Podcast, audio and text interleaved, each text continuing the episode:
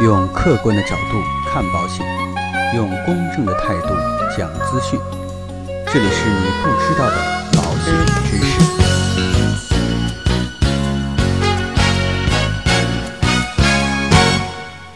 好，各位亲爱的朋友们，最近呢，有朋友问我，父母异地就医应该如何报销医保？今天啊，我们就针对这个问题，跟大家一起来聊一聊。我们可能经常会遇到以下两种情景：老人帮子女带孩子，长时间生活在异地，随之呢就带来异地就医的问题。第二种情况呢，比如说啊，北上广的医疗条件非常的发达，很多的患者为了得到更好的治疗，会主动进行异地就医。随着交通的便利啊，中国人口的流动性越来越大，人们可以快速的更换工作，但是呢，由于户籍制度限制等因素，很多医保的福利政策还存在着一定的滞后。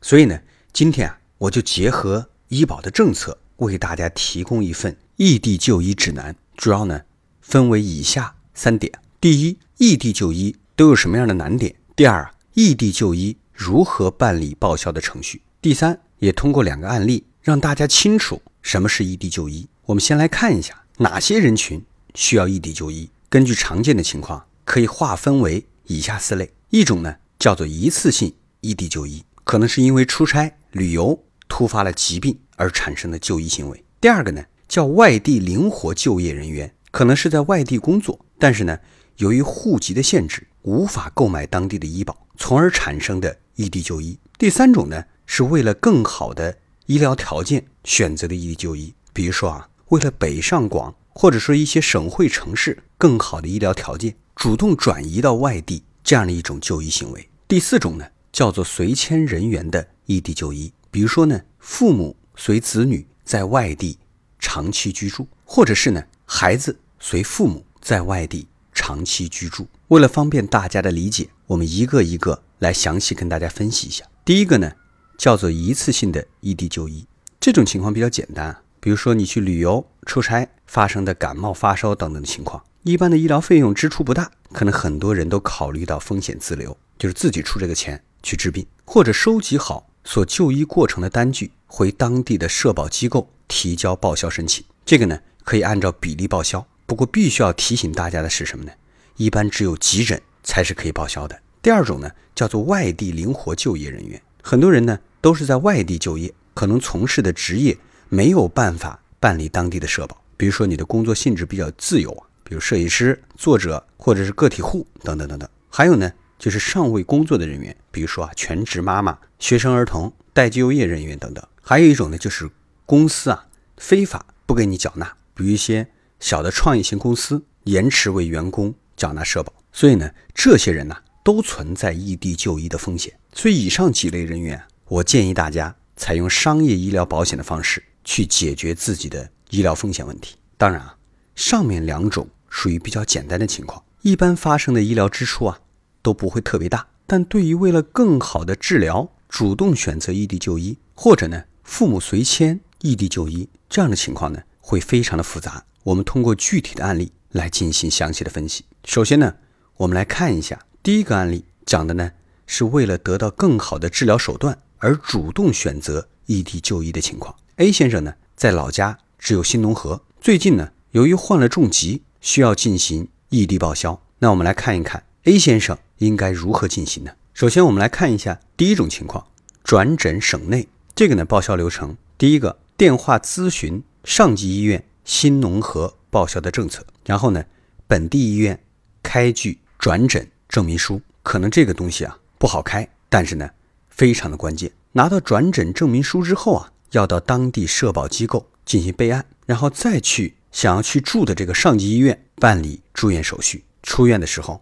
可以直接获得报销的补贴，而针对于报销比例啊，也跟大家讲一讲。因为 A 先生呢是新农合，在不同地方就医是有不同的报销比例的。首先呢，如果是在乡镇卫生院，起付线是一百块钱，也就是一百以上才予以报销，报销比例呢可以高达百分之九十。如果是在县级二级以下医院，这是含二级的，起付线四百块钱，也就是自费四百，报销比例可以达到百分之八十。如果是在市级二级以下医院，起付线为七百块钱，报销比例可以达到百分之七十；省级二级以下的医院，起付线为一千块钱，报销比例呢为百分之六十五；省级三级医院起付线呢为两千块钱，报销比例只有百分之六十五。但啊，上面呢只是一个大概的举例，具体的报销啊还是需要结合具体的医疗内容来进行。这刚才讲的是在省内就医转诊，再给大家讲一讲转诊省外应该怎么办。当然啊，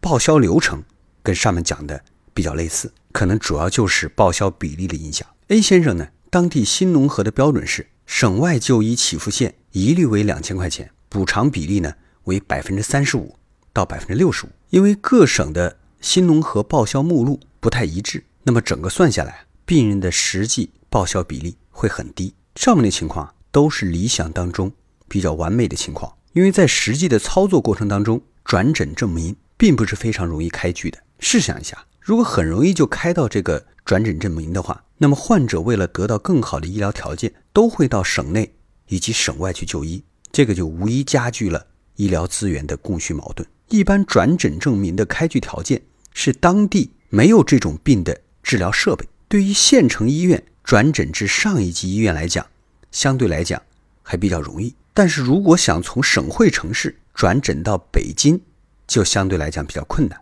因为省会城市肯定会有。相对应的治疗设备，所以啊，你就很难去找到一个说服医生去转诊到北京的理由。再来跟大家讲一种情况，就是非转诊的异地就医，因为转诊呢存在着很多的限制，所以大多数情况之下都没有转诊的手续，然后呢自行到其他的城市进行就诊。以 A 先生为例，那么最后实际报销的比例将会大大降低于百分之三十五。根据不同地方的政策，报销比例大概在。百分之零到百分之三十五之间，这个报销比例就非常低了。我们再来看一下 B 先生，B 先生呢在深圳，假设职工医保一档住院报销为百分之九十，未办理转诊手续而异地就医。我查了一下深圳社保的网站，得到了以下规定：参保人员未按规定办理市外转诊或常住内地就医登记手续，到国内非定点医疗机构就诊发生的住院医疗费用，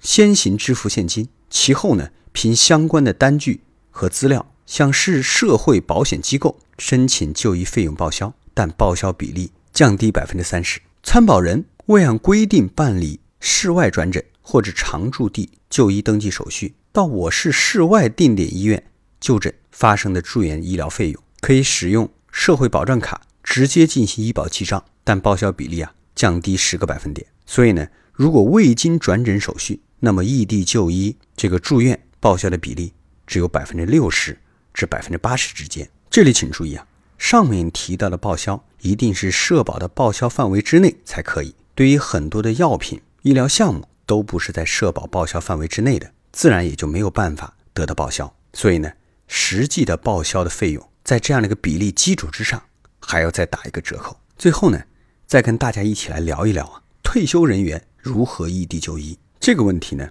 可能和居住城市和参保的城市不同而有所不同。比如说呢，父母在小县城参加社保，然后到大城市陪子女居住，这个呢，可能是目前经常遇到的情况。比如说 C 爷爷属于小县城的户籍，退休之后呢，到大城市和儿子一同居住，想要申请大城市的异地就医，这个呢，也分为两种情况：一种呢是自行前往大城市，并且呢没有在参保县城。进行登记，也就是他自己去的大城市，但是呢，没有跟当地的社保局打过招呼。这种情况之下呢，发生了异地就医，就视同非转诊异地就医，报销比例将会极其低。第二种情况呢，就是去了大城市，并且呢，已经在参保的县城进行了登记。这种情况呢，如果想要申请异地就医，就有以下几个流程：第一个呢，在县城的社保机构领取申请表；第二呢，到儿子长期居住的街道。开具长期的居住证明，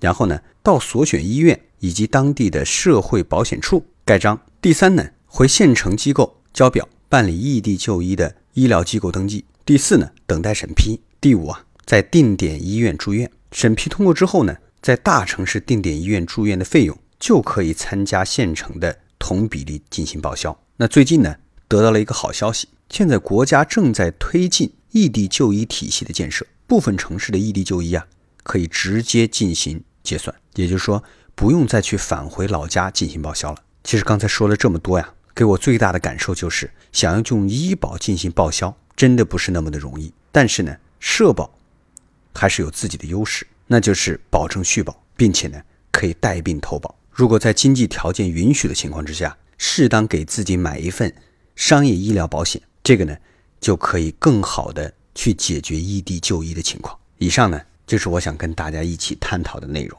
希望呢对大家有所帮助。所以有很多的东西啊，看上去非常的美好，比如说我们的社保当中的医保，只有你真正用过，你才知道它其实只是一个最基础的保障而已。要想取得更好的医疗资源。